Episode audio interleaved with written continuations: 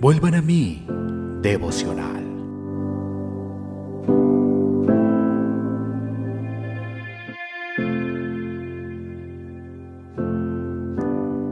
Segundo libro de Samuel, capítulo 7, versículo 25.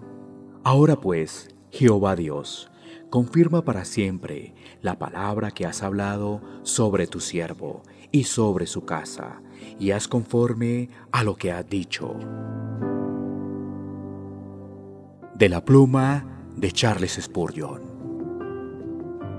Las promesas de Dios jamás han sido para dejarse de lado como si fueran para desechar. Él quiere que las usemos. Su oro no es la moneda de un avaro. Él quiere que lo usemos en el comercio. Nada agrada más a nuestro Señor que vernos poner sus promesas en circulación. Le encanta ver que sus hijos se ofrecen a Él mientras dicen, Señor y Dios, cumple tu palabra.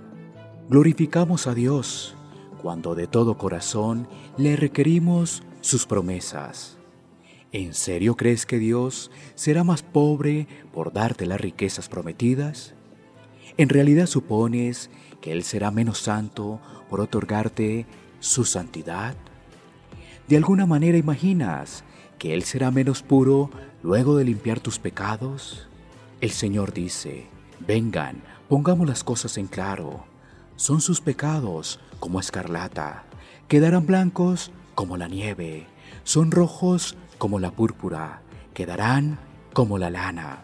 Isaías capítulo 1, versículo 18. La verdadera fe se aferra a la promesa divina de perdón, sin demoras, y no dice, es una hermosa promesa, me pregunto si será verdad.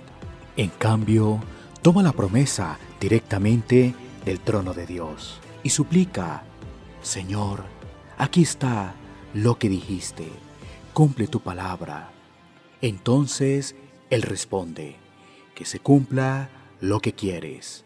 Mateo capítulo 15, versículo 28. Cuando un cristiano se aferra a una promesa pero no la lleva ante Dios, lo está deshonrando. No obstante, cuando de inmediato acude al trono de Dios y clama, no tengo razones para pedirte esto, excepto que es lo que dijiste. Entonces su deseo está otorgado. Nuestro banquero celestial se deleita en hacer efectivos sus propios cheques. Por lo tanto, jamás dejes que sus promesas se herrumbren. Saca su palabra de promesa de la vaina y úsala con una intensa y santa fuerza. Jamás pienses que Dios se sentirá molesto o cargado cuando tú le recuerdes sus promesas. Él disfruta escuchar el fuerte reclamo del alma necesitada, porque se deleita sobremanera en derramar sus bendiciones sobre ellos.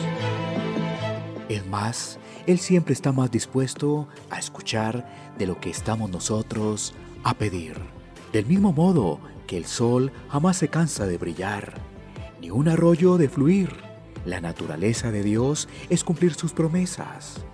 Por lo tanto, acude de inmediato a su trono y dile, cumple tus promesas. Vuelvan a mí, devocional.